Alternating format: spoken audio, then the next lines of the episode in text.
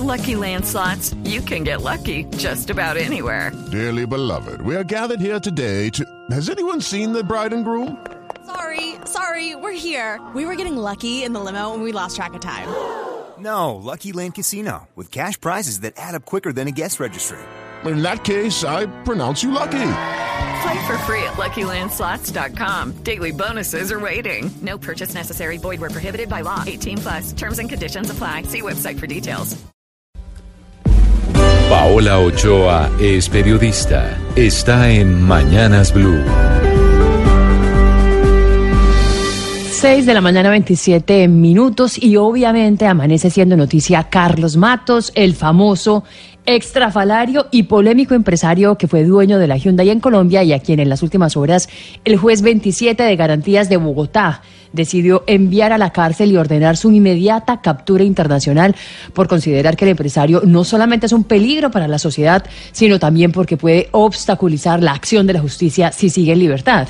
Y por eso esta mañana la Fiscalía ya tiene vía libre para tramitar una circular roja de la Interpol en contra de Carlos Matos, quien reside en Madrid desde hace rato, aprovechando su condición de doble ciudadano colombo español, una condición que le ha servido hasta el momento para hacerle el quite a la justicia colombiana que lo acusa de cuatro delitos en total relacionados con un caso de sobornos tanto a funcionarios judiciales como a particulares. Un caso que se remonta a septiembre del año 2015, cuando la compañía coreana Hyundai Motors le quita a Carlos Matos la representación comercial de Hyundai en Colombia después de más de 25 años de relación comercial, una ruptura tras la cual Matos conformó un equipo de varios abogados para buscar resarcir los perjuicios que esa decisión le había ocasionado y para ello presentó una demanda para obtener medidas cautelares. Demanda que fue asignada por reparto al juzgado sexto civil del circuito en cabeza del juez Reinaldo Huertas, quien en menos de dos meses accedió a las medidas cautelares